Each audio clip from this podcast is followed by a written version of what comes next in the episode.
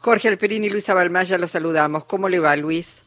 ¿Qué tal? Buenas tardes, ¿cómo le va? Bien, bueno, supongo que es un día muy triste a partir de esta decisión de la Cámara Federal de Casación Penal de confirmar sobreseguimientos no solo de Mauricio Macri, sino de Gustavo Arribas y Silvia Magdalani. Sí, eh, no te voy a mentir que no nos sorprende tampoco, ¿no? Eh, realmente es lamentable que tengamos eh, jueces eh, tan permeables a, la política, eh, pero realmente lo, suponíamos por cuando se conformó este tribunal que, llevó mucho tiempo porque hubo una serie de, de recusaciones, primero por parte nuestra, después por parte de las defensas y quedó a gusto de, del expresidente y, y bueno, y fallaron en, consecuencia, ¿no? Claro, uno podría pensar, doctor Tagliapietra, que ya el primer fallo diciendo que en realidad sí, admitiendo que había habido espionaje, pero que eso, bueno, este, en realidad era para preservar la vida del presidente o la seguridad del presidente, ya eso mostraba el disparate. ¿Qué familiar puede atentar contra la vida de un presidente, no? Sí, bueno, primero te agradezco, por estás muy bien informada eh, y, esto ayuda mucho, eh, porque el disparate es desde varios ángulos, ¿no? Primero, desde el ángulo eh, más obvio que es el que vos decís, pero también hay que, hay que entender desde el aspecto jurídico cuál es el procedimiento ante un eventual riesgo a la a la integridad de, un presidente. Y esto eh, tiene que ver con, con, la prueba.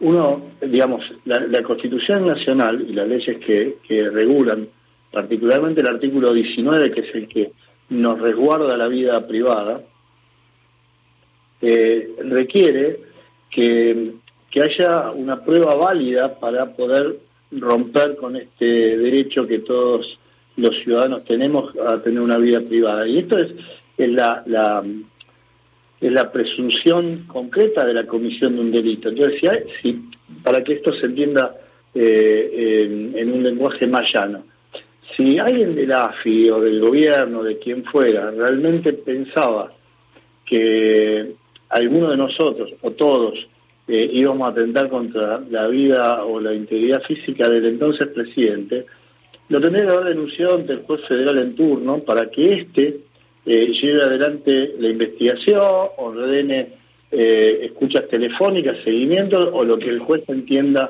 eh, que corresponde.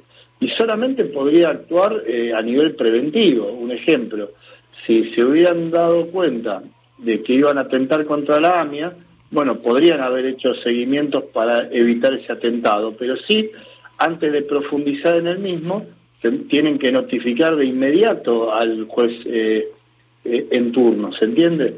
y esto no ocurrió, esto fue lo primero que, que consultó el doctor Adler, que fue el fiscal de Mar del Plata que, que intervino por primera vez en esta investigación, y en este año, que, fue lo que se pudo probar, ¿no? Un año de, de actividades de, de espionaje por parte del AFI, nunca hubo ninguna denuncia ni ninguna investigación judicial. Y, Pietra, ¿a ustedes les queda alguna alternativa, una opción para que esto no se termine acá, de esta manera? ¿Qué, qué, qué viene, digamos? Claro, bueno, yo me adelanté a esto porque, como le dije en un principio, no me sorprende en lo más mínimo esto que ocurrió. Y, vamos, ya por un recurso extraordinario federal ante la Corte Suprema de Justicia de la Nación, porque como te explicaba antes, acá están en juego mm, derechos y garantías eh, salvaguardados por nuestra Constitución Nacional y por los tratados internacionales de derechos humanos. Pacto San José de Costa Rica, Convención Americana de Derechos Humanos eh, y, y el protocolo ante la ONU. Eh, ¿Qué significa esto? Que vamos a agotar eh, la vía interna ante la Corte y si la Corte eh, no revoca este absurdo, iremos ante las Cortes Internacionales. Para eso logramos que el CELS se incorporara en amicus curiae, amigo del tribunal. Esto hace que, que nos permita ser acompañados por, por esta institución que tiene personería jurídica en Washington, donde eh, actúa eh, la Comisión Interamericana de Derechos Humanos. Y, entiendo tristemente, así como no me equivoqué eh, respecto de, de, este fallo de casación, no porque sea un vidente ni mucho menos, ¿no? sino porque son evidentes estas personas, pienso que tampoco tenemos muchas posibilidades con la integración actual que tiene, que tiene la Corte. Veremos con cuál queda, porque nosotros vamos a interponer esto en unos días eh, y generalmente la Corte puede tardar un año y medio, dos, en analizar esta situación, por lo cual quién sabe quiénes serán y dónde estaremos dentro de ese tiempo, en este bendito país, ¿no? Con todo lo que pasa de manera tan tan veloz, ¿no? Y tan eh, adrenalínica realmente, pues eh. Eh, no tenemos paz realmente. Ojalá, ojalá que vengan tiempos tiempos mejores, pero yo soy siempre más bien es, es de suponer que si el resultado electoral hubiera sido otro, este, tal vez estos jueces no hubieran, no se hubieran apresurado como ahora a sobreser, ¿no? No, no creo, no, no creo, no creo. Mira, eh, primero, eh, cuando tuvimos la audiencia de exposición oral, eh, allá por el mes de julio, el doctor Jacobucci, que fue quien presidió la sala, dijo que, iban a resolver los términos, los tiempos de la ley. La ley determinaba 10 días hábiles para que resuelvan. Bueno, se tomaron cuatro meses.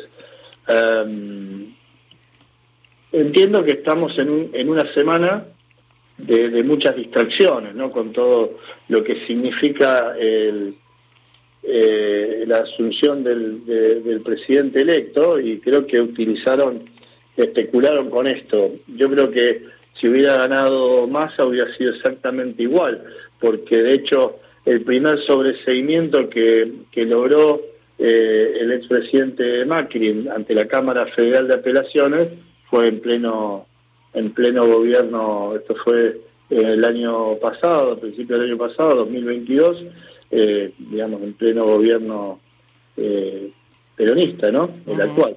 Entonces, no, no, entiendo que estos jueces son están claramente alineados con, con el expresidente, pero realmente no, no especulan con, con el color político de turno, son serviles completamente y esté quien esté, iban a resolver de, igual manera. Eh, Esto yo lo adelanté eh, en aquel momento cuando, cuando ya sabíamos cuál era la conformación de, la sala. Claro. Eh, Luis, bueno, vamos a ver qué es lo que pasa. Eh, pensaba, bueno, las dificultades de llevar adelante un juicio a la Corte Suprema de Justicia, a los integrantes de la Corte, que como digamos, en este caso, yo digo, avalan conductas de la justicia federal. Nunca hemos escuchado, digamos, al alto tribunal pronunciarse en casos gravísimos, realmente gravísimos, donde debió haber al menos este, sentado algún tipo de, de posición. Bueno, vamos a ver qué es lo que pasa, si se sigue, si se puede avanzar con el juicio a la Corte. Parece difícil, ¿no? Sí, eh, lo que pasa que, que en un punto voy a coincidir con, con, el presidente electo. Eh, la política tiene que estar eh, totalmente fuera del poder judicial. No, no, no puede no puede estar, o sea, ni para bien ni para mal puede ejercer tanta tanta influencia.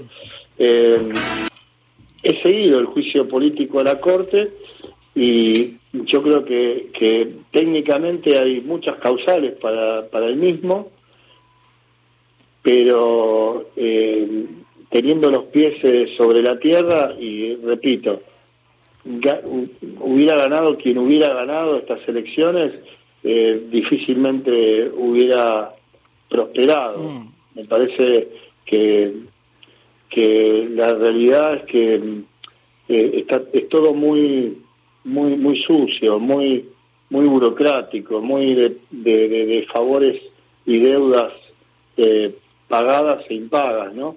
Eh, no nos olvidemos, por ejemplo, el primer juez que tuvimos que recusar en, este caso fue el doctor Maíquez, que sin ponerse colorado aceptó un viaje dadivoso al lago escondido. Claro, sí, sí, sí. Eh, con, eh, rodeado de, eh, por ejemplo, el ministro de Seguridad de la Ciudad de Buenos Aires. ¿sí? Entonces, lo, que, lo que yo entiendo es que ojalá el, el, presidente electo cumpla con lo que, con lo que dijo de, de lograr una justicia totalmente objetiva y, y desvinculada del poder político. Bueno, vamos a ver, yo eh, eh, y esto corre por mi cuenta porque con estos jueces de esta corte eh, seguramente van a van a confirmar este fallo escandaloso y tendremos que ir a, a las cortes internacionales. Solo decir que en mi caso no no no voy a bajar nunca los brazos porque y si me das 10 segundos más quiero terminar la idea de que esto no es lo que más nos importa. Lo que más nos importa es saber por qué eh, murieron nuestros hijos, ¿no? ¿Por qué se hundió la de San Juan? Y, y, que nos hayan espiado de la manera que nos espiaron, eh, tiene que ver únicamente con eso, porque si no... Con ocultar la verdad de lo que pasó allí.